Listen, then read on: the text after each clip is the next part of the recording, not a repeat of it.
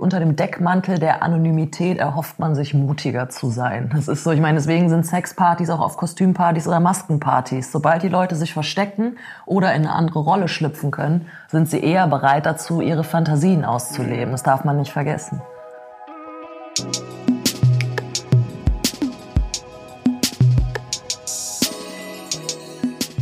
Hallo und willkommen zurück bei einer neuen Folge des Sexual Wellness Podcasts von Cheeks.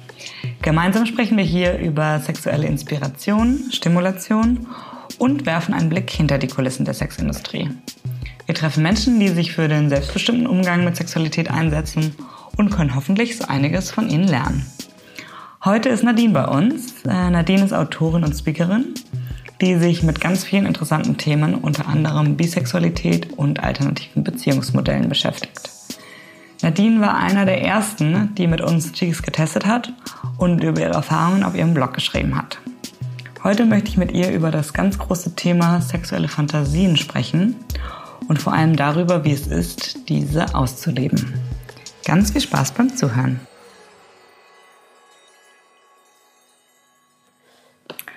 Hallo, liebe Nadine, willkommen im Cheeks Podcast.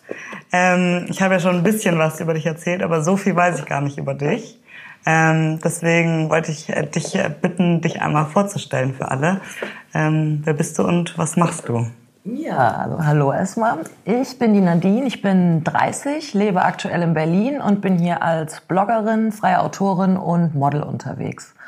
Und äh, ja, als freie Autorin beschäftige ich mich hauptsächlich mit den Themen Bisexualität, alternative Beziehungskonzepte und Achtsamkeit.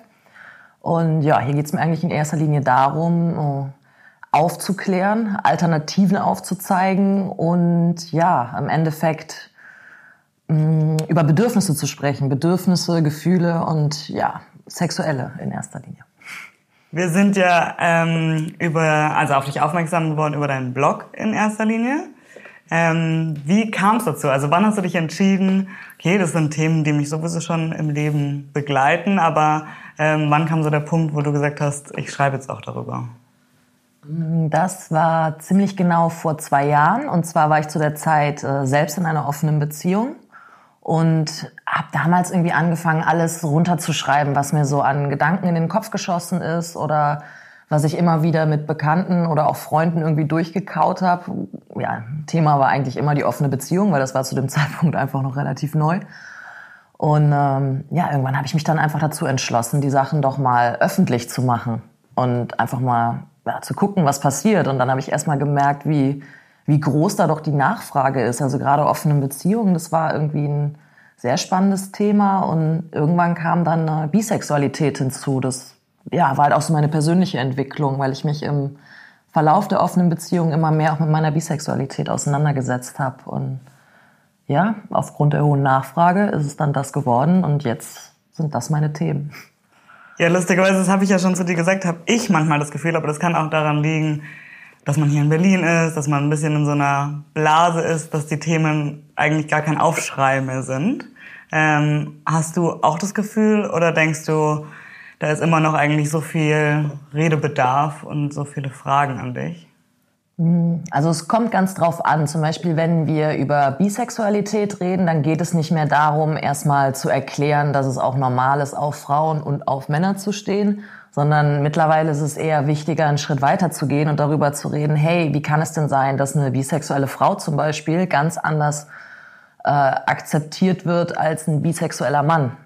Ne? Also es haben sich andere Fragen mittlerweile ergeben. So die, die Grunddiskussion ist klar, wir müssen nicht mehr über Bisexualität streiten, aber wie wir mit ihr umgehen in der Gesellschaft, darüber sollten wir uns mal unterhalten. Das gleiche bei offenen Beziehungskonzepten. Also jeder weiß mittlerweile, was Polyamorie ist und dass es nicht viel mit Monogamie zu tun hat, wissen die meisten auch. Aber dass es auch noch ganz andere Möglichkeiten gibt und wie gesagt, nicht nur Poly oder Mono, das wissen wiederum nicht viele. Also es geht jetzt wirklich so um die, um die Nuancen, um die Zwischentöne.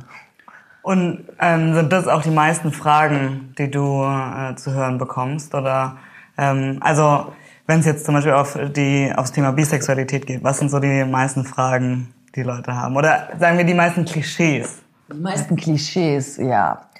Okay, das ist natürlich das erste Klischee. Ne? Jemand, der bisexuell ist, der kann schon mal nicht treu sein, weil der hat ja immer Bock auf Frauen und Männer gleichzeitig. Deswegen kann er nicht nur mit einem Geschlecht eine Beziehung führen, eine monogame Beziehung. Das ist, glaube ich, so das Standardvorteil. Dann, ähm, ja, dann noch so nette Sachen von wegen, du kannst dich einfach nur nicht entscheiden. Also wenn man zum, wenn ich zum Beispiel mit einem Mann zusammen bin, dann bin ich für meine heterosexuellen Freunde hetero, für meine Gay-Freunde auch. Und wenn ich dann aber auf einmal mit einer Frau zusammen bin, dann äh, bin ich auf einmal gay.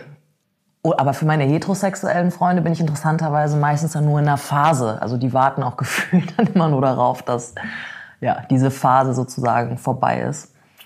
Glaubst du, Leute fühlen sich wohler, wenn sie dich in eine Schublade stecken können? Und genau das irritiert Leute, dass du eben nicht das eine oder das andere ja, ich glaube schon, dass das viel damit zu tun hat, weil es natürlich einfacher ist zu sagen, gut, die steht auf Männer oder die steht auf Frauen, weil ansonsten, ja, man ist einfach schwerer zuzuordnen und dadurch ist man vielleicht auch ein bisschen unberechenbarer. Und es ist bestimmt auch noch eine kleine Form von Neid dabei, weil ich sage mal, Bisexualität ist ein bisschen das Geschenk, auf beide Geschlechter zu stehen. Und von daher gehe ich immer davon aus, dass da auch ein bisschen Neid mitspielt. äh, glaubst du, in den, jetzt machst du das Ganze sozusagen öffentlich seit zwei Jahren. Äh, hast du da eine Veränderung gemerkt, so in der Wahrnehmung, wie dich Leute wahrnehmen, auch in deinem wirklichen Bekanntenkreis, ähm, wo erst Skepsis war oder so viele offene Fragen? Was hat sich verändert dadurch, dass du ja jetzt eigentlich eine Medienpräsenz rund um Sexualität aufgebaut hast? Äh, ja, also jetzt bin ich auf jeden Fall offiziell bisexuell. das kann ich schon so festhalten. Also jetzt wird auch wirklich gefragt, so hey, hast du vielleicht, hast du gerade was am Laufen? Ist es eine Frau oder ist es ein Mann? Also die Frage kommt jetzt direkt äh, vorne weg. Da wird gar nicht erst darauf gewartet, dass ich das quasi von mir aus erzähle. Mm, ja, und natürlich bringt das auch so ein gewisses Interesse mit sich. Ich meine, die Menschen erzählen mir auch unglaublich viel. Da bin ich super dankbar für. Also du weißt gar nicht, was mich jeden Tag auf allen möglichen Plattformen irgendwie an Feedback oder so erreicht. Also sei es Frauen oder auch Männer, die mir von ihren Bedürfnissen erzählen oder von ihren heimlichen Sehnsüchten, die sie gerne mal ausleben würden, aber sich eventuell noch nicht ganz trauen und ja, die dann einfach nachfragen, so hey, wie war das denn damals bei dir? So, wie hast du es geschafft, irgendwann über diese Vorurteile hinwegzuhören oder einfach trotzdem dein Ding zu machen? Ähm, ja, das ist eigentlich eine gute Überleitung. Ähm, ich möchte heute mit dir über Fantasien sprechen. Mhm. Ähm, denn ich denke, wie schon gesagt, die anderen Themen sind super interessant, aber sind ja auch für viele Fantasie oder viele sehen es als Fantasie. Mhm. Ähm, und bei uns bei Cheeks geht es ja auch ganz viel um Fantasien, Fantasien entweder selbst ausleben, ähm, mhm. sich zu neuen Fantasien inspirieren lassen oder sie eben einfach nur darstellen und einfach nur Spaß daran haben, ähm, sich dadurch so stimulieren zu lassen, aber manche Fantasien gar nicht das Bedürfnis sehen, es irgendwann in die Realität zu holen. Mhm. Und ähm, ich habe mal einfach so fünf große Klischee-Fantasien äh, rausgesucht und ähm, die aber vor allem weibliche Fantasien sind. Mhm. Jetzt kann man sich fragen, sind die so unterschiedlich, weibliche oder männliche Fantasien? Was denkst du oder was ist so deine persönliche Erfahrung?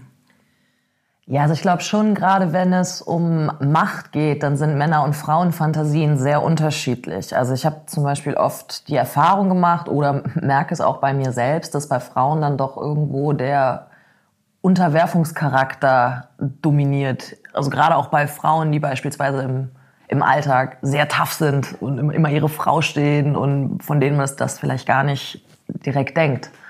Ne? Und bei Männern wiederum ja, da habe ich äh, schon oft das Gefühl, bei denen ist es eher dieses einfach mal animalisch sein und wirklich so diesen Trieb rauslassen. Also das, was ihnen eigentlich mittlerweile gesellschaftlich so ein bisschen verwehrt wird, weil der Mann, der hat sich ja mittlerweile auch zurückzuhalten und ja, soll halt einfach kein Chauvinist mehr sein, so wie es vielleicht früher hier und da mal der Fall war. Ist ja auch gut so. Aber dadurch entsteht halt auch so diese Fantasie, so okay, aber jetzt möchte ich beim Sex einfach nochmal der wilde Mann sein, der seinen Vibe packt und es befriedigt. Aber ich meine, es ist ja eigentlich dann super klischeebehaftet. Super klischeebehaftet. Das, wogegen wir ankämpfen, gegen das Patriarchat. Aber das kommt in, wie gesagt, nur eigene Erfahrung. Ich will das absolut nicht pauschalisieren. Aber gerade aufgrund der aufkommenden, na gut, ist jetzt schon länger der Fall, aber je intensiver die Feminismusströmungen werden, umso mehr gehen auch die Fantasien wieder Richtung patriarchalische Strukturen, habe ich manchmal das Gefühl. Und ich glaube auch genau deswegen ist es ja vor allem, würde ich sagen, für Frauen so ein Riesenproblem, über Fantasien zu sprechen, weil ganz ja. viel eigentlich nicht dem entspricht, für das sie einstehen oder für das sie gesehen werden wollen. Ähm, aber was glaubst du, es ist ja sozusagen eine ganz große Spannbreite zwischen Fantasien, die man eigentlich gern mal kommunizieren möchte und ausprobieren mhm. möchte und Fantasien, die äh, man hat und sozusagen es soll eigentlich auch nur Kopfkino bleiben. Ja. Ähm, und woher denkst du, kommt diese Angst oder diese Schamgefühle, äh, die ja oft mit Fantasien so einhergehen? Also wofür, wo, wovor fürchtet man sich, wenn man zu diesen Fantasien steht? Ja, ich glaube, das Ding ist, dass viele sich vielleicht verurteilt fühlen für gewisse Gedanken. Ne? So jetzt nehmen wir mal als Beispiel, äh, ich habe öfters mal Männer, die so in ihren Spät 30ern, Anfang 40ern sind, die mir zum Beispiel ähm, schreiben, sie würden unglaublich gerne mal von einer Frau anal befriedigt werden. Also Stichwort Pegging. Mhm. So, und das ist denen wirklich super unangenehm. Also die fragen mich quasi um Rat, ob sie ihre Frau das fragen können, ohne das, ohne Gefahr zu laufen, dass ihre Frau sie hinterher nicht mehr ernst nimmt oder eventuell äh, verstößt. Das finde ich immer ganz krass, weil ich mir in dem Moment halt einfach nur denke, hey, es geht doch gerade um eine Fantasie im Bett. Das heißt, es nimmt vielleicht eine Stunde eures Abends hier ein, wie kann das dann direkt euren ganzen Alltag zerstören? Wo kann denn diese Wirkungsmacht auf einmal herkommen? Aber das sind wirklich die Gedanken dahinter. Also dass es vielleicht manchen noch nicht einfach fällt, im Bett im wahrsten Sinne des Wortes die Kontrolle einfach mal abzugeben, aus ihrer Rolle rauszuschlüpfen und dann zum Beispiel auch mal der Ehemann zu sein, der aber auch gerne mal abends von seiner Frau irgendwie von hinten genommen wird, jetzt mal ganz blöd gesagt. Ne? Und er kann trotzdem noch am nächsten Tag aufstehen und weiter der Familienvater mhm. sein, der das Geld nach Hause bringt, wie auch immer. Aber ich glaube, an dem Punkt sind wir teilweise noch nicht. Da halt wirklich zu differenzieren zwischen, das ist jetzt Fantasie, so, das ist mein, mein Geilheits-Ich. Und das ist jetzt Realität, das ist mein Alltags-Ich. Mhm. Das überschneidet sich noch zu oft. Stichwort Kontrolle abgeben. Ja. Die erste Fantasie ähm, die habe ich einfach mal selber zusammengefasst als freie Liebe. Ja. Ähm, denn eigentlich so dein, dein Daten kann man ja als sehr frei beschreiben, weil erstens in dem Moment, wo du in einer offenen Beziehung bist, kannst du mehrere Partner, wenn du möchtest, äh, treffen. Und aber auch geschlechtsfrei. Also du suchst dir dann Mensch und nicht unbedingt das Geschlecht. Mhm. Und ich würde sagen, es ist eine große Fantasie von vielen. Ähm, entweder nur eins der zwei Aspekte oder beide. Ähm, und deswegen würde mich äh, interessieren, wie kam es dazu? Das war ja deine erste offene Beziehung. Ähm, wie kam es dazu? Also hast du das initiiert oder dein damaliger Freund? War das was, was du dir vorher schon öfter mal überlegt hattest, aber nicht so ganz getraut hattest auszuleben? Ja, das war tatsächlich der Fall. Also in, den, in meinen vorherigen Beziehungen hatte ich immer schon gemerkt, hey, meine Partner haben hier und da mit dem Thema Eifersucht vielleicht ein bisschen mehr zu hadern als ich. Von mir aus hätte das schon vielleicht ab und zu mal ein bisschen lockerer laufen können. Äh, ja, da ist mir auf jeden Fall schon aufgefallen, gut, da muss noch mehr sein als nur dieses monogame Konzept. Und als ich dann meinen damaligen Freund kennengelernt hatte, wir haben uns über Tinder kennengelernt, also über eine Dating-App. Wir hatten erst eine Affäre miteinander und ja, Affären sind nun mal in erster Linie sexzentriert. So, wir haben beide, wir haben viel über Sex gesprochen, auch über unsere Dates, die wir mit anderen hatten zu dem Zeitpunkt und haben dann einfach gemerkt, hey, das tut uns nichts an. So, wir können locker über Sex reden, können trotzdem noch hier sitzen und zusammen guten, schönen Sex haben. Und äh, ja, als es dann irgendwann an den Punkt kam, wo wir gemerkt haben, krass, jetzt sind auch einfach Gefühle mit im Spiel und wir wollen auch äh, zusätzlich noch Zeit miteinander, ver miteinander verbringen. Jetzt nicht nur, wenn es darum geht, zusammen im Bett zu landen. Da haben wir dann einfach gemeinsam beschlossen, dass wir dieses Modell einfach mal ausprobieren. Also, dass wir uns sexuell nicht limitieren. Wir können weiter jeder unseren Spaß haben. Aber dass wir einfach ab jetzt emotional sozusagen bei uns bleiben. Also so den, der Alltag besteht nur noch aus uns beiden. Also, das, also dass wir uns quasi einen gemeinsamen Alltag schaffen. Das war so das Ziel, aber halt ohne dieses sexuelle Exklusivrecht. Ja, aber trotzdem muss ich sagen, die ersten drei Monate rosarote Brille hat niemand jemand anderen angeguckt. Also waren wir auch nur beieinander. aber das ist äh, ja dann immer, finde ich, die spannendste Frage. Was definiert dann eigentlich die Beziehung? Weil für viele Be ist ja Beziehung so definiert, dass man niemand anderem sieht. Wenn mhm. dieser Aspekt wegfällt, ähm, was ist dann der Unterschied zwischen euch beiden gewesen und anderen Männern oder Frauen, die ihr gesehen habt? ja, wir hatten, wie gesagt, einen, wir hatten einen sehr engen Beziehungsalltag miteinander. Ne? Wir haben uns jeden Tag gesehen, wir haben fast jeden Abend irgendwie beieinander geschlafen. Wir sind zusammen in Urlaub gefahren, wir sind länger zusammen reisen gewesen, ähm, hatten teilweise Jobs zusammen und ja, hatten halt einfach einen, wie gesagt, einen richtig engen Beziehungsalltag. Und wenn es sich dann mal ergeben hat, ich war zu dem Zeitpunkt viel in anderen Städten, ich habe viel Promotion gemacht, äh, er hatte teilweise Modeljobs, war außerhalb unterwegs und deswegen, das waren dann am Anfang halt so Gelegenheiten wie, hey, du bist gerade nicht in der Stadt oder äh, ich bin gerade an irgendeinem coolen Ort, ich habe hier jemanden kennengelernt, das ist jetzt halt so eine einmalige Nacht, weil gerade habe ich irgendwie Lust auf Sex, aber mein Partner ist nicht da. Punkt. Das war halt das, was wir mit den anderen hatten, den Moment. Und wir hatten uns halt die ganze Zeit. Es wäre also nicht denkbar gewesen, denn ich hatte auch mal ein Gespräch mit jemandem, der eine offene Beziehung geführt hat und fast Parallelbeziehungen dazu geführt hatte. Ähm, und da finde ich es dann schon schwierig eigentlich zu sagen, wo ist jetzt der Unterschied zwischen dem, was man eben zusammen hat, also wo ist das, was das auf ein bisschen ein höheres, ein höheres Level stellt. Ja, voll. Was du sagst, das ist ja dann wirklich schon Polyamorie und wirklich parallele Beziehungen, da geht es ja auch gar nicht unbedingt darum, dass eine besser ist als die andere. Das sind ja eventuell sogar gleichwertige Beziehungen und an dem Punkt sind wir nicht gekommen, mein Ex-Freund und mittlerweile Ex-Freund und ich. Also Polyamor haben wir nicht gelebt. Da muss ich auch ganz ehrlich sagen, habe ich noch echt großen Respekt vor, aber in erster Linie wegen dem limitierenden Faktor Zeit, weil ich auch einfach gemerkt habe, also wenn ich meine eigenen Hobbys, Jobs, Freunde plus dann noch meine Beziehung und meine eventuell Affären, die ich ab und zu diese offenen Beziehungen habe, da ist eigentlich ja. so eine Woche schon voll. Ja, wie soll das funktionieren? Also davon bin ich auch ganz, ganz, ganz fasziniert. Ja, deswegen Zeit ist das schlagende Argument da. Ähm, und du meintest auch, äh, das habe ich schon an einem anderen Podcast mit dir gehört, ähm, dass du gesagt hast, eine Sache, die du eventuell anders machen würdest, ist nicht direkt von Anfang an zu öffnen. Warum?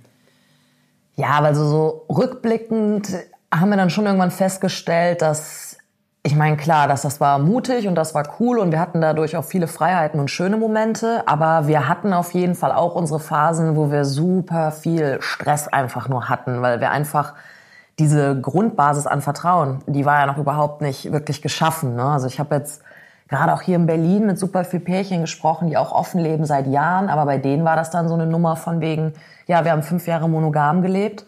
Und dann haben wir irgendwann gemerkt, oh, ist ein bisschen langweilig, wir brauchen neuen Wind. Und wir hatten ja dieses Vertrauen und dann haben wir es geöffnet. Und da ist mir dann schon rückblickend einfach aufgefallen, ja, hey, hätten wir uns so ein bisschen mehr Zeit gelassen am Anfang, wäre das vielleicht hier und da auch entspannter abgelaufen, weil wir dadurch echt uns noch sehr viel immer beweisen mussten, so ey, aber ich bin nur bei dir und ich will das wirklich mit dir, weil es einfach diese gemeinsame Vergangenheit noch nicht gab. Mhm. Ja, also das definitiv fürs nächste Mal. Man darf ruhig am Anfang auch ein bisschen länger nur zu zweit bleiben. Ja. ähm, und dann würde mich noch interessieren, wie war das für ihn? Hast du gemerkt, es ist ein Unterschied, Nee, andere Frage noch davor. Ja. Ähm, wart ihr komplett transparent? Also, dass man sich wirklich alles erzählt, was so passiert? Also wir wussten immer über alle Treffen Bescheid, mhm. weil wir uns im Vorhinein Bescheid gegeben haben, damit der andere quasi noch sein Vetorecht einlegen konnte. Ne? Das war halt gerade dadurch, dass wir diese Vertrauensbasis noch nicht hatten, haben wir einfach gesagt, ey komm, dann lass uns das doch so machen. Wir sagen uns einfach vorher Bescheid weil dann kann der andere immer noch Einspruch erlegen, weil äh, Einspruch einlegen, ja. weil es ihm zum Beispiel an dem Tag nicht so gut geht oder vielleicht mhm. kennt er ja die Person auch und es ist ihm irgendwie zu eng. Ne? Also gerade Freunde sollte man sich für solche äh, kleinen Affärengeschichten nicht aussuchen. das bringt nichts. Aber nee, das haben wir immer so gehalten. Wir waren ehrlich, wir wussten immer zu jeder Zeit Bescheid, was der andere treibt aber nicht im Detail, weil wir mhm. da einfach ganz klar gesagt haben, wir haben ja diese Treffen mit anderen, weil wir ab und zu für uns sein wollen. Das ist ja auch so ein bisschen dann, wenn er ein Date hat mit einer Frau, dann ist das seine private Zeit. So. Dann musst du nicht en Detail wissen, was da passiert ist. Genau, ja. ne? So, er kann mir ja gerne erzählen, was ihm wichtig ist, mir zu erzählen. Und wenn ich irgendwie merke, mich beschleicht ein komisches Gefühl, ich habe eine Frage, weiß ich, ich kann ihm die auch immer stellen. Aber es ist nicht dieses Gefühl von, okay, ich gehe jetzt nach Hause, jetzt muss ich erstmal Rechenschaft ablegen, weil darum geht's ja nicht. Mhm. Gut, jetzt, da ich das weiß, ähm, würde mich interessieren, waren seine Emotionen anders, wenn du dich mit einem Mann getroffen hast oder mit einer Frau getroffen hast? Ja. Ja, das hat äh, tatsächlich einen sehr großen Unterschied gemacht und das ist eine sehr schöne Brücke eigentlich zu dem, was ich am Anfang äh, gesagt hatte, mit dem Unterschied, wie bisexuelle Frauen in unserer Gesellschaft einfach wahrgenommen werden. Und ich glaube bis heute, na, ich bin mir eigentlich schon sehr sicher, dass es für ihn oftmals eher eine erregende Fantasie war, zu wissen, dass ich eine andere Frau treffe weil da dann auch schon das Interesse größer war, hinterher zu hören, hm, wie war's denn? Erzähl doch mal, ne? Und zeig doch mal ein Bild. Und bei Männern war das schon eher ein bisschen konkurrenzlastiger im Sinne von, na, war er besser? Muss ich mir Gedanken machen? Weil, klar, ne, er kann sich mit einem Mann viel eher vergleichen. Und in seinen Augen hatte der Mann auch immer quasi direkt irgendwie Interesse an mir, mich wegzu, wegzustehlen. Ne? so jetzt mal ganz blöd gesagt. Und bei einer anderen Frau war das echt immer, ja, einfach nur so ein heißes Gedankenspiel und das macht einem nicht sonderlich viel Angst. Ja, das ist ein interessanter Punkt. Also diese Obsession ja eigentlich mit äh, mit zwei Frauen oder mit bisexuellen Frauen oder sie müssen nicht mal bisexuell sein. Viele ja. Frauen positionieren sich ja auch nur, um, Mann, um Männern zu gefallen mhm. und ja, machen dann, äh, man kennt sie irgendwie aus Teenie-Jahren, machen dann im Club. flexibel. Heute Abend bin ich mal bi. Genau, aber eigentlich ja. auch nur, um ein gewisses Image zu bedienen, oft. Ja. Ähm, und woher glaubst du, kommt diese Obsession damit? Warum ist es so eine starke Fantasie, Männerfantasie, auch da die Frage, ist das auch durch die Pornografie, die wir bisher ähm, nur hatten, auch nochmal so richtig verstärkt worden?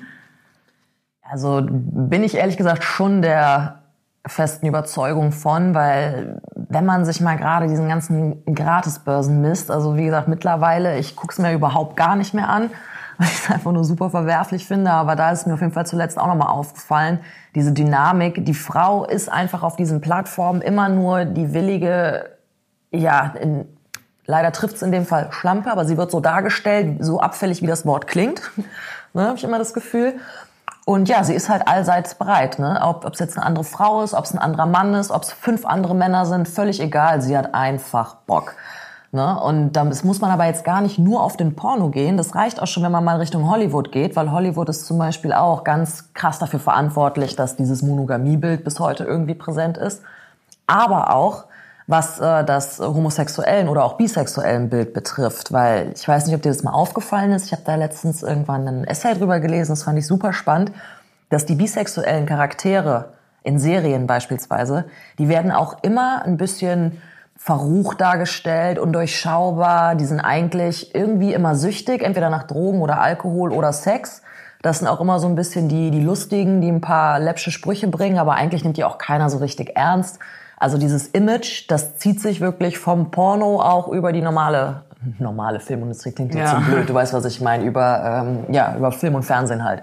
Das ist und auch eine ganz, ganz unterschiedliche Darstellung von Frauen und Männern, würde ich sagen. Komplett, ja. Und auch warum ist es für uns keine Fantasie, zwei Männer zusammenzusehen? Ja. Warum, ja, also warum ist das nicht als Sexobjekt sozusagen, wird es nicht als Sexobjekt dargestellt, aber zwei Frauen und auch in Mainstream-Medien, mhm. wann siehst du eine realistische lesbische Beziehung in Film ja. und Fernsehen, sondern meistens nur, mhm. ja, auch oft dargestellt dann natürlich von zwei Heterodarstellerinnen, aber ähm, das finde ich schon sehr, sehr auffällig, dass ja. es immer also hochsexualisiert wird. Vor allem, was du gerade schon sagtest mit den lesbischen Pärchen, das finde ich zum Beispiel auch so krass. Guck dir mal einen Porno an, wo zwei Frauen miteinander schlafen. Also jede Frau, die schon mal mit einer Frau geschlafen hat, die wird sich direkt nach den ersten zwei Minuten denken, oh mein Gott, das muss furchtbar wehtun, was da passiert. Du siehst halt schon, wenn du dir diese Pornos anguckst, das hat ein Mann für einen anderen Mann gemacht. Also ich weiß nicht, allein lange Fingernägel ist ein so ein Beispiel. Ne? Ich verstehe es einfach gar nicht. Immer das Gefühl, dass Frauen wirklich, ja, es ist halt im Endeffekt diese Lust, die sich einfach nur potenziert. Je mehr Frauen, also mehr Frauen, umso besser. Viel mehr steckt da einfach gar nicht hinter. Es ist so mhm. reine Degradierung zum Sexobjekt. Und ähm, genau, aber zurück zu der Fantasie, die sozusagen Frauen selber mhm. haben. Entweder eben mit dem Gedanken spielen, sich noch nicht so getraut haben, es auszuleben. Würde mich interessieren, wann bist du überhaupt so in deine eigene Sexualität so reingewachsen? Ich meine, dass du jetzt so selbstbewusst und so offen darüber sprichst, ist die eine Sache, aber auch für dich gemerkt hast, du willst dich mehr ausprobieren. Mhm, also, dass ich mich ausprobieren wollte, das habe ich eigentlich schon recht früh gemerkt. Nur damals in der Kleinstadt, als auch danach in Bonn, wo ich studiert habe, war das nicht so ganz möglich. Also da habe ich schon immer gemerkt, gut, du stößt hier irgendwann an äh, gewisse, ich sag mal, heterosexuelle Grenzen. Also da war wirklich, da habe ich eher so meine Heterosexualität sehr ausgelebt und hatte da auch, ähm, ja, hatte einfach gerne Spaß, sagen wir es mal so. Und äh, ja, habe mir einfach immer schon gedacht, solange ich es nicht probiere, kann ich halt auch nicht hinterher drüber urteilen. Ne? Und dazu muss man sagen, ich bin von Natur aus ein sehr neugieriger Mensch. Also so diese Hemmschwelle, wirklich neue Dinge auszuprobieren, die habe ich oftmals nicht so krass. Ne? Aber jetzt gut auf, auf Sex wirklich bezogen, was da noch mit einspielt, ist, ja, ich glaube wirklich ein bisschen dieses Kleinstadtding, weil ich auch früher einfach oft zu Hause das Gefühl hatte, ich muss mich äh, bedeckt halten und zusammenreißen, obwohl ich das eigentlich nicht will. Und dann war das irgendwann ein bisschen auch so eine, ja, so eine Art von Rebellion, so nach dem Motto, jetzt hau ich es euch allem um die Ohren. Und ja, jetzt dann so im Laufe der offenen Beziehung, als ich halt auch einen Partner an meiner Seite hatte, der irgendwie, ja, der einfach immer an meiner Seite geblieben ist, auch wenn ich was mit anderen hatte. Äh, ja, das hat mir auch nochmal sehr viel Selbstbewusstsein gegeben, da dann auch nochmal ein bisschen, ähm, ja, intensiver an die Sache ranzugehen. Also wie gesagt, gerade Stichwort Bisexualität, das ist vor allem während der offenen Beziehung, habe ich mich da echt sehr viel ausleben können und auch ausgelebt. Äh, ja, und das war dann wirklich durch Gespräche mit, mit Menschen. Ich habe einfach irgendwann angefangen, im Privaten immer mehr mit, mit anderen Menschen über Sex zu reden, habe einfach gemerkt, so wir teilen alle die gleichen Ängste, so wir haben alle die gleichen Probleme und Problemzonen und von daher einfach drüber sprechen. Und, ja. und was du ja auch gesagt hast, das finde ich eigentlich auch immer so schön. In dem Moment, wo man sich ja selbst öffnet, die Türen öffnet, merkt man auch, dass genau eben diese offene Tür zurückkommt. Wenn ja. du sagst, du kriegst zig Nachrichten, ähm, weil du ja auch dann wahrscheinlich so ein bisschen anonyme Hilfsquelle für die bist. Ja. Ähm, ist ja bestimmt super schön zu sehen, mhm. dass du jetzt auch ein bisschen was von dem zurückgeben kannst, was dir vielleicht gefehlt hat. Ja. Also als als junges Mädel? Genau, total. Deswegen bin ich auch froh, dass ich jetzt in meiner, ich ähm, schreibe einmal im Monat eine Kolumne für Beziehungsweise, da wo es halt auch gerade viel um Bisexualität geht. Und äh, gerade über dieses Medium zum Beispiel habe ich echt mit ganz vielen Frauen Kontakt, ne, die auch gerade so dabei sind, ihre Bisexualität zu entdecken oder sich vielleicht auch nur mal hier und da ein Okay abholen wollen, so nach dem Motto, hey, ist es wirklich okay, dass ich meinem Freund gesagt habe, dass ich gerne mal die Erfahrung machen möchte und findest du es nicht gemeint von mir, dass ich mir jetzt einfach diese Party für diese, äh, sorry, diese Karte für diese Frauensexparty gekauft habe? Und ich sage dann, nee Mann, mach das, so, wenn du da Bock drauf hast, du warst ehrlich zu ihm, ihr habt drüber gesprochen. Deswegen, das ist irgendwie ein schönes Gefühl, so die, ja, den Frauen ein bisschen dabei zu helfen, ihre Bisexualität zu entdecken. Sehr, sehr schöne Überleitung zu der nächsten Fantasie. Ja. Äh, die den, den überordneten Titel Gruppensex äh, trägt. Aber weil du gerade gesagt hast, Sexparty. Ja. Also ich würde sagen, Sexpartys, Dreier, Swingerclubs in allen Facetten, weil Swingerclubs denken ja die meisten immer gleich so Autobahnausfahrt. Äh, RTL 2 Reportage. Ganz genau. Ähm, aber das, wie gesagt, gibt's ja mittlerweile ganz verschiedene Facetten. Ähm, auch eine riesige Fantasie von vielen. Mhm. Ähm, auch, glaube ich, eine Fantasie, die dann von ganz vielen immer nur ein Kopfkino bleibt. Ähm, weil sie sich nicht trauen, weil sie gar nicht wissen, was sind überhaupt meine Optionen, wie kann ich da rangehen. Ähm, genau, da würde mich natürlich als erstes interessieren, so war das auch schon immer eine persönliche Fantasie von dir und hast du sie ausgelebt?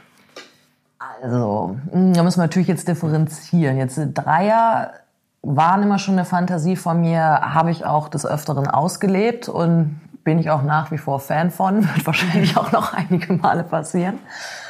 Ähm, Gruppensex erzähle ich jetzt einfach mal alles so ab, beziehungsweise über vier Leuten zu.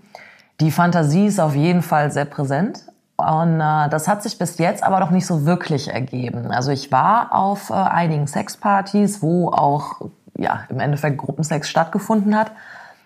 Nur ja, das eine Mal, da hat es mich einfach nicht so ganz abgeholt, jetzt mal ganz blöd gesagt. Also da hat es mir wirklich gereicht, daneben zu stehen und zuzugucken, was auch unglaublich inspirierend ist. Also das einfach mal vorne weg, weil ich glaube, viele haben auch den Gedanken, oh Mist, wenn ich jetzt auf diese Party gehe, dann muss ich mich aber auch ins Getümmel stürzen. Und was ist, wenn ich dann auf einmal nervös werde? Oh Gott, jetzt bin ich schon nervös, ich bleib zu Hause. Ja, ja ne, das ist halt oft dieses Gedankenchaos. Und ich habe mir halt irgendwann gedacht, so nein, so und selbst wenn du diese Erfahrung nicht machen wirst, dann, wenn du dort bist, dann wirst du halt eine andere Erfahrung machen. Ja, und so war es auch. Im Endeffekt habe ich an der Bar gesessen und habe zugeguckt, wie da zig Menschen miteinander Sex gehabt haben und allein das ist krass. Mhm. Also daneben zu sitzen und diese Energie und diese Spannung irgendwie auszuhalten, mitzukriegen. Und von daher macht's einfach. Geht einfach hin und guckt und egal, ob ihr hinterher mit einem, zwei, fünf oder niemanden nach Hause geht, das ist egal, aber ihr wart da. Ich glaube, das ist mega wichtig mhm. zu hören, weil das ist das, oder was ich auch von Bekannten höre, das ist das, was Leute zurückhält. Oh Gott, wenn ich dann da bin, dann wäre es ja fast mh, mm, einen Verstoß gegen diese ungeschriebenen Regeln, wenn ich nicht mitmache. Dann bin ich so ein bisschen so der Spanner in der Ecke, mhm. der Creep. Ähm, und ich glaube, das ist ganz wichtig ähm, von dir zu hören. Ja. So, nee, es ist okay, sich vielleicht das auch erstmal nur anzuschauen und Eben. Man darf auch nicht vergessen, es gibt auch viele Menschen, die einfach gerne beim Sex beobachtet werden. Das mhm. heißt, diese Partys leben ja auch von den Spannern, wie du es gerade so schön gesagt hast, ne? weil es gibt genauso viele, die dann weiß ich nicht, äh, gerade mitten dabei sind und sich einfach nur denken, geil, mir gucken fünf zu, das tönt mich jetzt noch mehr an. Also von daher, du wirst so oder so deine Rolle haben an diesem Abend, egal welche es sein wird. Und zum Thema Dreier, ähm, ich denke, das ist ja nicht nur eine Fantasie, die viele Frauen für sich haben, sondern auch in einer Beziehung besprechen. Mhm. Ähm, ja, was sind da deine Gedanken zu? Also ähm, sozusagen ein Dreier in dem Konstrukt ein Pärchen mit einem oder einer Außenstehende oder drei völlig Fremde. Was sind da deine Erfahrungen und also ich hatte bis jetzt in den meisten Fällen interessanterweise eigentlich immer mit einem anderen Pärchen mhm. Sex.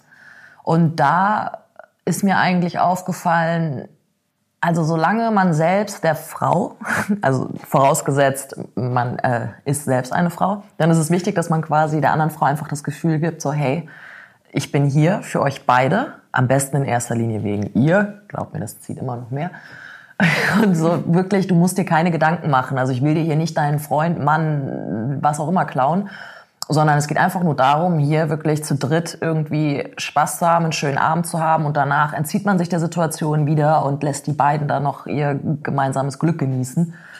Also das habe ich schon gemerkt, wie gesagt, sobald ein Pärchen mit im Spiel ist, dass es schon wichtig ist, einfach da alle Spannungen im Vorhinein zu beseitigen. Ne? Und das kann man, das ist kein Kunststück. Also jeder, der ein bisschen empathisch ist, der checkt das auch und ja, dann float das eigentlich ganz gut.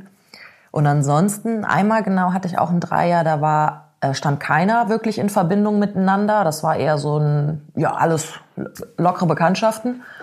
Und das war ja gut, da gab's halt diese, dieses in Anführungsstrichen erdachte Eifersuchtsszenario, das gab's da nicht. Und ja, das war, das war auch witzig, das war schön, das war cool. Ja, das sind da so meine Erfahrungen bis jetzt. Und was würdest du sagen, ähm, wenn man eben als Pärchen schon so weit ist und sagt, ach, irgendwie hätten wir Lust auszuprobieren? Was wäre eine gute Möglichkeit, sich so dem ganzen Thema zu nähern? Entweder sei es auf eine Sexparty zu gehen oder eine Dreier zu haben. Mhm. Also ich hatte das tatsächlich mit den Pärchen so gemacht, die hatten mich meistens über äh, eine Dating-App akquiriert. stand dann meistens. Eine große Dating-App mit Flamme. ja. Zum Beispiel oder die andere mit diesem pinken Hintergrund und diesem Okay. Genau, und um, das stand dann schon bei denen meistens in der Biografie, hey, wir sind hier auf der Suche nach. Das heißt, ich wusste von vornherein, was Sache ist. Und interessanterweise war das bei den meisten auch der Fall, dass die äh, Frau noch gar keine Erfahrung hatte mit einer anderen Frau. Also das ging dann wirklich auch darum, mal davon abgesehen, diesen Dreier zusammen zu erleben, auch, dass sie quasi die Chance hat, eine andere Frau kennenzulernen.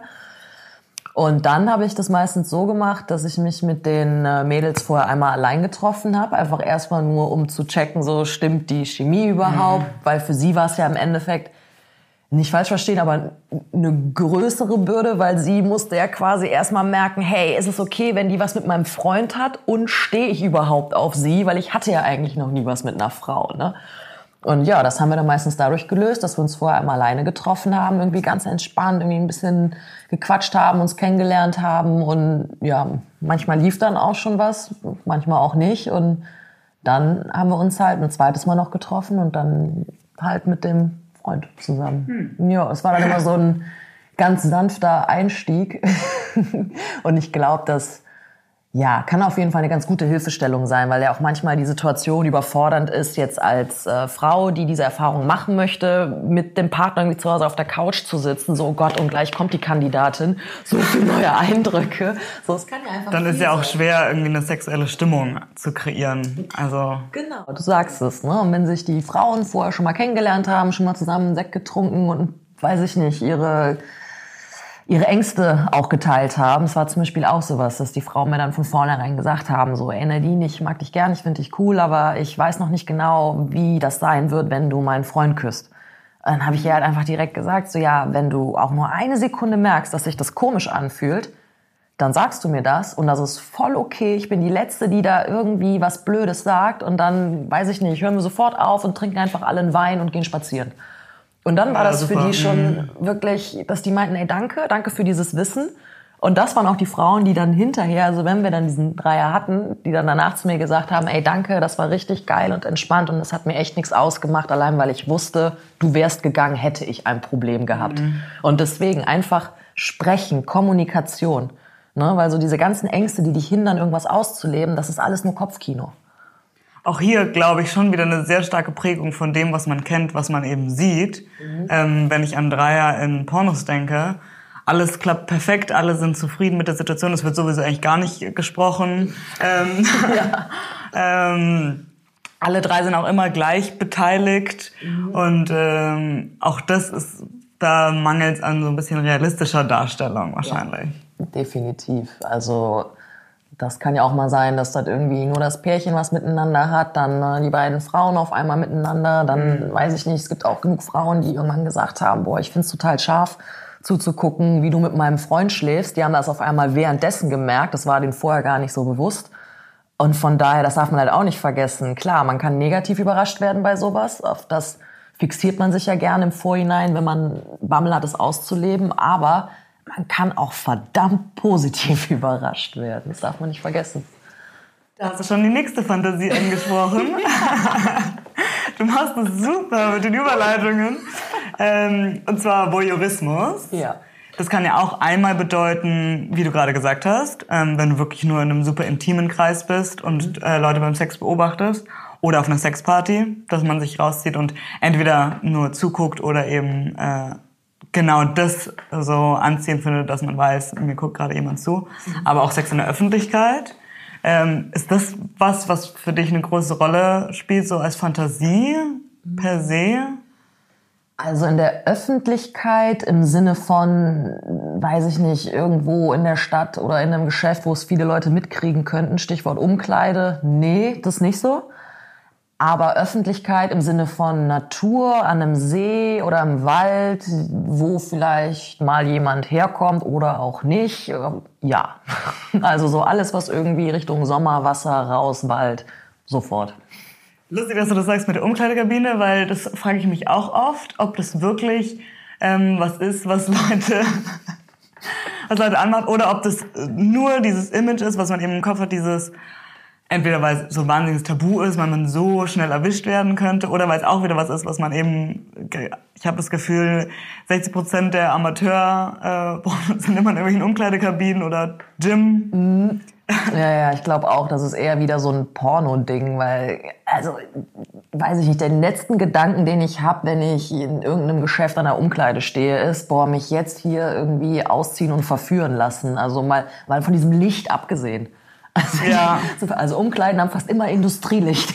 ich verstehe das nicht. Ist ja aber dann auch so ein bisschen ähnlich wie der Mile High Club, hm. wo man eigentlich sich ja auch fragt, ja. ist es so geil in dieser räudigen Toilette? Ja, aber na, das stimmt. Ja, das ist dann auch eher das Image davon. Ja, mindestens schon fünf Leute davor stehen und klopfen und ja. nervös werden. Nee, du hast recht. Das ist, glaube ich, echt alles eher so ein Hype. Ja, ähm, ja also das ist mit dem Erwischtwerden und das andere eben der, der Gedanke, mich beobachtet jemand. Ähm, glaubst du, das ist auch der Tabubruch an sich oder spielt da noch irgendwas anderes mit rein?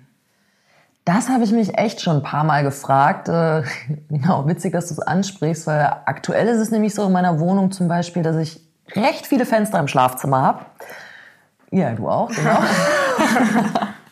und mir ist aufgefallen, wenn ich so zuletzt ab und an irgendwie ein Date hatte und irgendwie wir dann bei mir gelandet sind, ich meine, mir ist das meistens auch egal, ob die Gardinen auf sind oder nicht. Ich muss aber auch zugeben, ich bin irgendwie so, wenn ich Sex habe, wenn ich Lust habe, dann bin ich so in dem Moment. So, dann achte ich, mir fällt's halt irgendwann einfach nicht auf.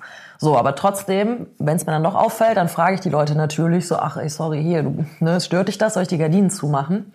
Und das ist wirklich eben so eine Frage, die polarisiert. Also es gibt dann wirklich so den Teil, der direkt sagt so, oh bitte, sofort, total unangenehm, ich kann mich nicht fallen lassen. Aber dann gibt es halt auch noch den Teil, der sagt, nee, boah, lass bitte offen, ich find's geil. Und da frage ich mich dann auch echt so, woran, woran liegt das genau, ne? Weil eigentlich müsste ja so ein bisschen die Angst überwiegen, oh Gott, jetzt steht da gleich direkt der Nachbar mit der Kamera und dann hänge ich halt morgen auf so einer Plattform und dann bin ich einer von diesen Amateurfilmen, mhm. über die wir gerade gesprochen haben. Aber es ist doch dann eher noch so diese, nee, eher glaube ich dieses Gefühl, also es ist geil, dass mich gerade Leute sehen. Also ob man sich damit erhofft, dass die Leute dann irgendwie denken, so boah krass, der hat gerade Sex, ich bin ein bisschen neidisch oder ob das, ich weiß es nicht ganz, ich kann es dir wirklich nicht sagen. Ähm, äh, eine andere große Fantasie, die mich fast ein bisschen überrascht hat, ähm, Sex mit Fremden. Hm. Weil das auf den ersten Blick, finde ich, oder aufs erste Hören ja gar nicht wie eine riesige Fantasie, weil Fantasie verbindet man ja erstmal mit was, was hm, nicht so leicht in der Realität umzusetzen ist. Während Sex mit Fremden, wenn man nicht in einer festen Beziehung ist oder wenn man in einer offenen Beziehung ist, ist es ja was, was eigentlich äh, recht alltäglich daherkommt, so als Konzept. Ähm, dann aber weiter drüber nachgedacht oder auch drüber gelesen und klar, es ist natürlich auch vor allem für Leute, die entweder in konservativeren äh, Beziehungsstrukturen leben oder generell auch konservativere Einstellungen haben zu Sexualität. Das heißt, Sex ist immer gleich mit Liebe und Beziehung verbunden. Mhm. Ist das eine Riesenfantasie. Ähm, aber ja, wo denkst du, dass es reizt? Das ist nämlich vor allem eine weibliche Fantasie. Ähm, dieses mit jemandem, der mich nicht kennt, die Anonymität, jemand komplett Fremdes, mhm. äh, den man vielleicht auch danach nie wieder sieht. Ja, ich glaube, das hat ganz viel mit dem Aspekt fallen lassen wirklich zu tun, weil wir als Frauen doch, spreche ich jetzt natürlich in erster Linie für mich, aber ich glaube, da fühlen sich auch einige andere angesprochen, dass wir als Frauen schnell dazu neigen, dem männlichen Geschlecht irgendwo gerecht werden zu wollen. Also gerade wenn da so eine gewisse Art von Bindung schon aufgebaut wurde. Ne? Also auch eine Affäre, die ich regelmäßig sehe, da kann ich ja irgendwann im Bett schon das Gefühl haben, so hey, ich äh, muss irgendwie das und das machen, um ihm zu genügen oder zu gefallen. Also dass man eher so in diese Rolle halt reinkommt. Und äh, dann diese Vorstellung quasi, wenn das wer ganz Fremdes ist, boah, dann kann ich dem ja eventuell sonst was um die Ohren hauen, was ich jetzt will. Es ist egal, ich sehe den danach nicht wieder. Oder weiß ich nicht, vielleicht äh, steckt da irgendwie eine, eine Fantasie, für die man sich halt schämt oder sonst was. Und dann einfach dieser Gedanke, dieser Mensch kennt mich nicht, der verurteilt mich nicht, dem könnte ich diese Fantasie vielleicht erzählen. Ne? Wobei ich dazu auch sagen muss, finde ich nämlich gerade ganz spannend, du hattest jetzt diese konservativen Beziehungsmodelle angesprochen, wo Sex mit einem Fremden natürlich schnell passieren kann, weil jeder irgendwo fremd ist, der dann, den man gerade mal so trifft. Aber ich hatte nämlich zuletzt auch mit ein paar Frauen darüber gesprochen, die mir erzählt hatten, Sex mit Fremden heißt für sie wirklich mittlerweile quasi matchen auf irgendeiner App. Und dann einfach nur, hey, ich habe die Fantasie, ich wohne da und da, du kommst, ich mache die Tür auf, ich habe schon die Augen verbunden, du kommst einfach rein, machst mit mir, was du willst und dann gehst du wieder. Wow. Also die wirklich ganz klar sagen, die wollen nicht mal den Kaffee vorher trinken, die wollen wirklich nichts wissen, keinen Namen, kein wo kommst du her, sondern da wird dann wirklich vorher der Personalausweis einmal äh, hin und her geschickt und um auch abzuchecken. Nein. Ne, ein bisschen Sicherheit muss ja. Ja, gerade wollte ich sagen, weil das ist ja schon, ohne sich je gesehen zu haben. Eben, aber das ist nochmal so ein ganz neues Level von fremd. Wow. Ja, und das fand ich auch auf eine gewisse Art und Weise sehr erregend, muss ich sagen, weil das schon so eine Vorstellung ist, ja, allein dieses Augenverbunden, das ist wer völlig Fremdes. Dann in dem Moment kannst du dich ja wirklich nur auf den Akt an für sich konzentrieren, weil du hast kein Gefühl zu diesem Menschen und ja, deine Augen sind verbunden. Das heißt, du musst dich ja einfach nur auf dieses Fühlen und Erleben einlassen. Sehr interessant. Und weißt du, wie es dann danach sozusagen weiterging? Derjenige ist gegangen und man also, hat ihn äh, gesehen? Ja, da bin ich jetzt sehr interessiert. ja, eine Frau hatte mir erzählt, das fand ich ganz cool, weil das lief halt ganz gut. Die hatten super viel Spaß miteinander, aber bei denen bleibt das einfach jetzt bei diesem kargen Kontakt. Also sie schreibt ihm quasi ab und zu so, hey, hast du heute Zeit? Hast du wieder Lust? Und dann schreibt er nur, ja, okay. Und dann passiert es halt wieder. Wieder auf diese Art und Weise. Aber sie weiß bis heute nicht, was er beruflich macht. Sie weiß nicht, wie er mit Nachnamen heißt. Sie weiß nicht, in welchem Teil Berlins er wohnt.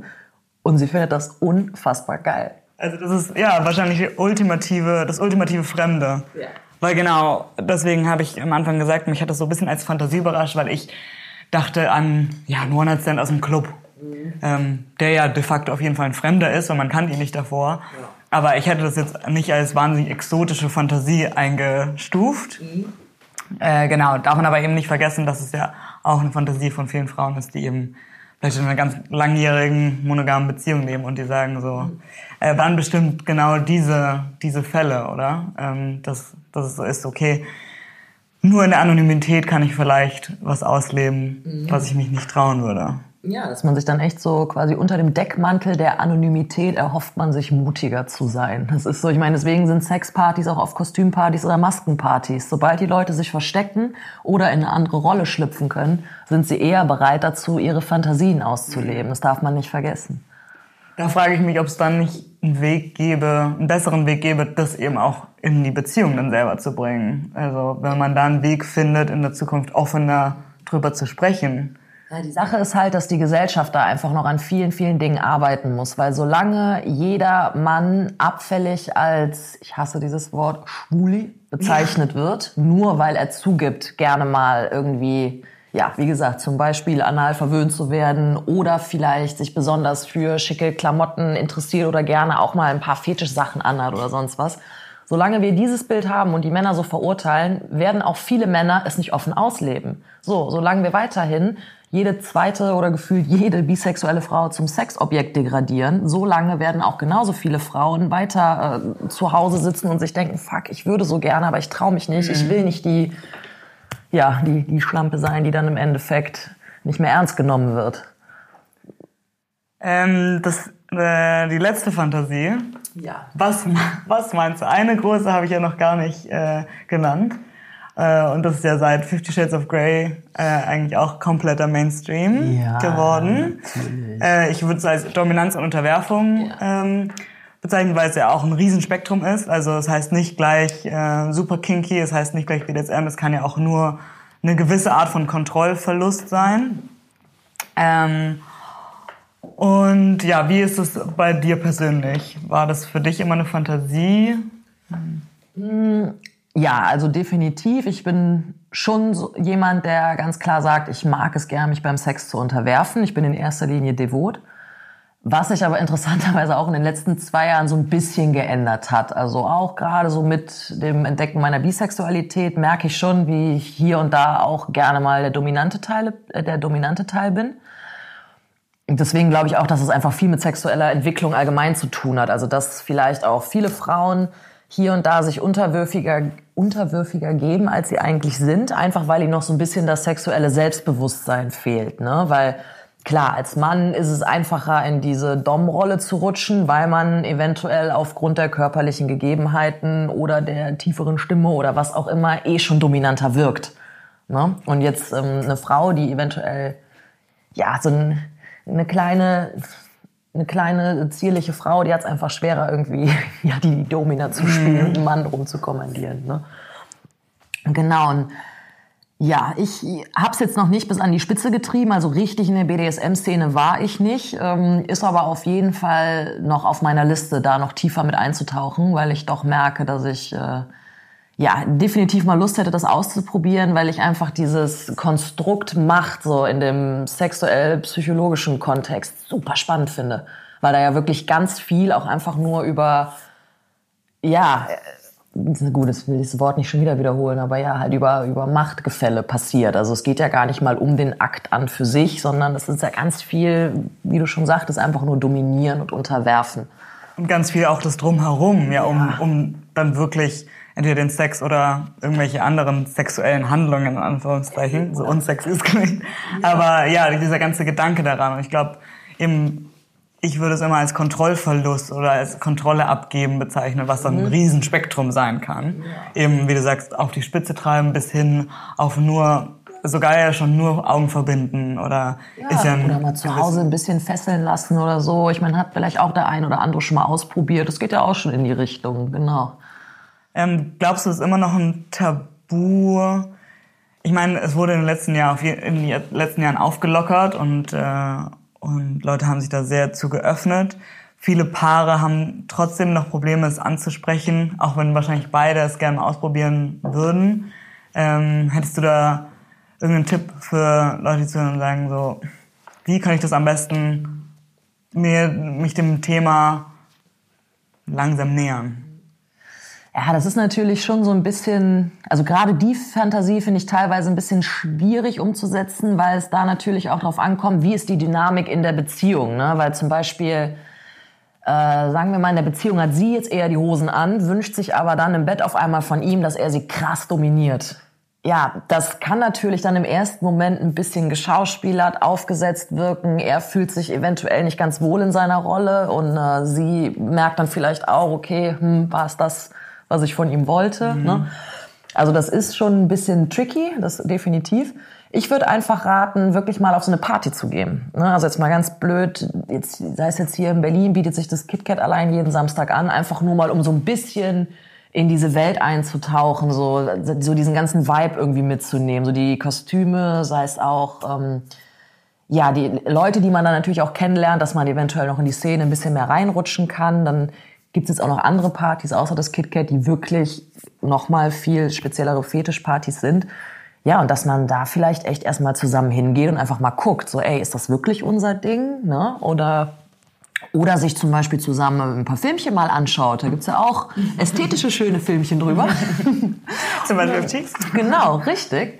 Und dann einfach mal gemeinsam irgendwie guckt, so hey, ist das, finden wir das inspirierend, ne? Und dann einfach mal so ein bisschen langsam rantasten. Aber auch da, wie gesagt, ehrlich sein, weil gerade unterwerfen, dominieren, das ist was, wenn da einer von beiden nicht überzeugt von ist oder irgendwie ein bisschen Bammel hat, dann wird das nicht funktionieren. Also wirklich so hart der Sex am Ende sein wird, so hart sollte man auch vorher offen und ehrlich miteinander reden. Sehr gut, ja. Ich glaube ja aber auch, ähm, dass ja, ähm, bestimmt sind diese Fantasien bei vielen da, weiß aber auch gar nicht genau, muss sie jeder in dem Sinn ausleben oder ist es auch, ich finde irgendwie heutzutage, wir haben so ein bisschen so ein Narrativ, hat auch was mit unserer Leistungsgesellschaft zu tun. Man muss unbedingt alles mal ausprobiert haben. Ähm, mittlerweile ist ja auch so, guter Sex wird nicht mehr als das definiert, so wie war die ähm, Stimmung und die Spannung zwischen den beiden, sondern was wurde eigentlich so alles so vom Menü abgehakt ein bisschen. Mhm. Ähm, ja, glaub, wie siehst du das mit Fantasien? Glaubst du, manche Fantasien sollten auch einfach Fantasien bleiben, je nach Typus? Oder ist es so, man hat, wenn man was man nicht ausprobiert hat, kann man auch nicht bewerten? Also ich denke mir immer, es gibt für alles irgendwann den richtigen Moment. Also solange da halt kein Druck hinter ist. Ne? Ich meine, es ist ein Unterschied, ob jemand sagt, hey, ich bin jetzt irgendwie 25, bis ich 30 bin, möchte ich äh, das alles auf meiner Liste abgehakt haben, weil dann werde ich heiraten, Kinder kriegen, monogam und langweilig sein. Also jetzt mal hart runtergebrochen. Also nee, das bringt nichts, das ist Quatsch. Ne? Also man kann gerade Sex kann man nicht erzwingen, ne? Und gerade auch so Fantasien, die kann man also die umzusetzen, da gehört halt irgendwie ein gewisses Feinfühlungsvermögen zu und deswegen ist Druck der absolute Killer.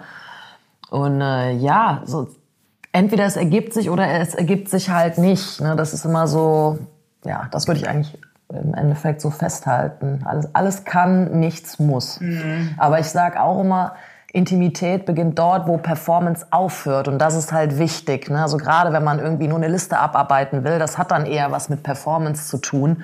Und dann geht halt die Intimität flöten. Und Intimität ist halt letztlich das, was eigentlich guten Sex ausmacht. Und das sollte man sich immer ja, vor Augen halten. Ne? So soll es qualitativ gut sein oder ja, quantitativ irgendwie immer so mittelmäßig und äh, Hauptsache ich habe was zu erzählen.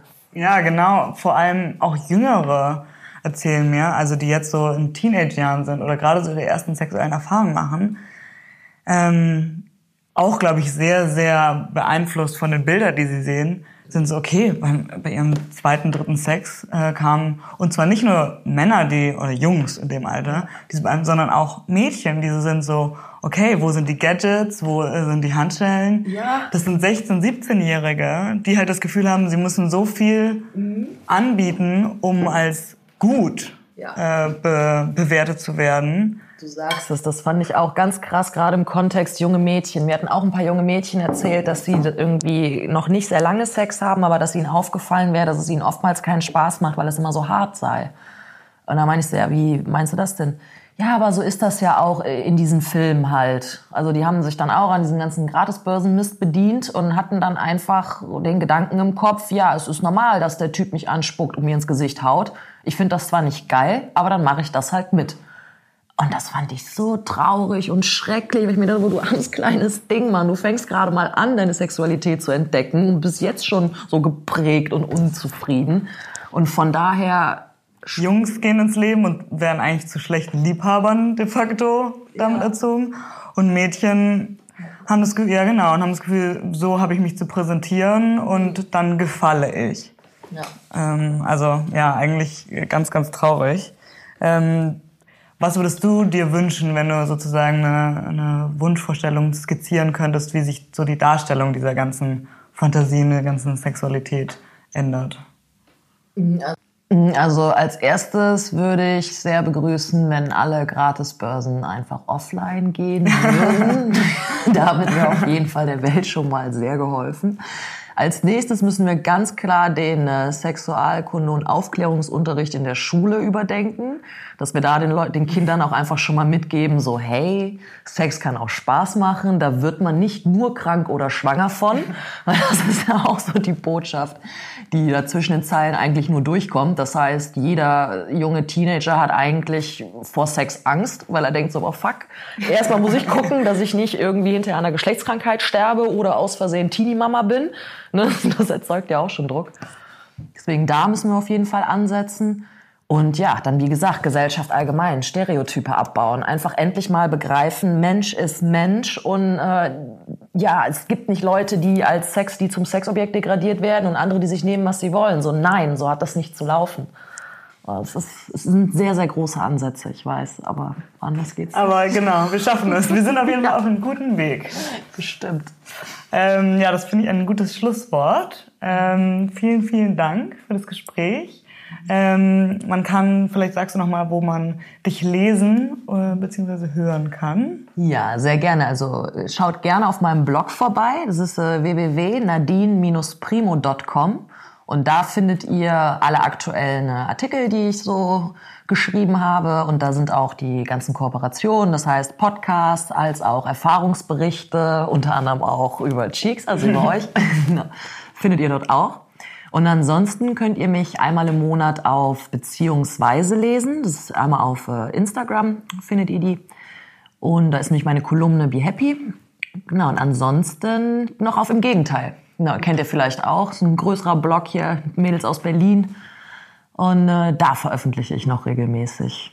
Ja, das war es eigentlich derzeit. Super. Und vielleicht auch in Zukunft mehr von Nadine auf Cheeks. Ja, ich hoffe doch. Vielen Dank. Danke dir.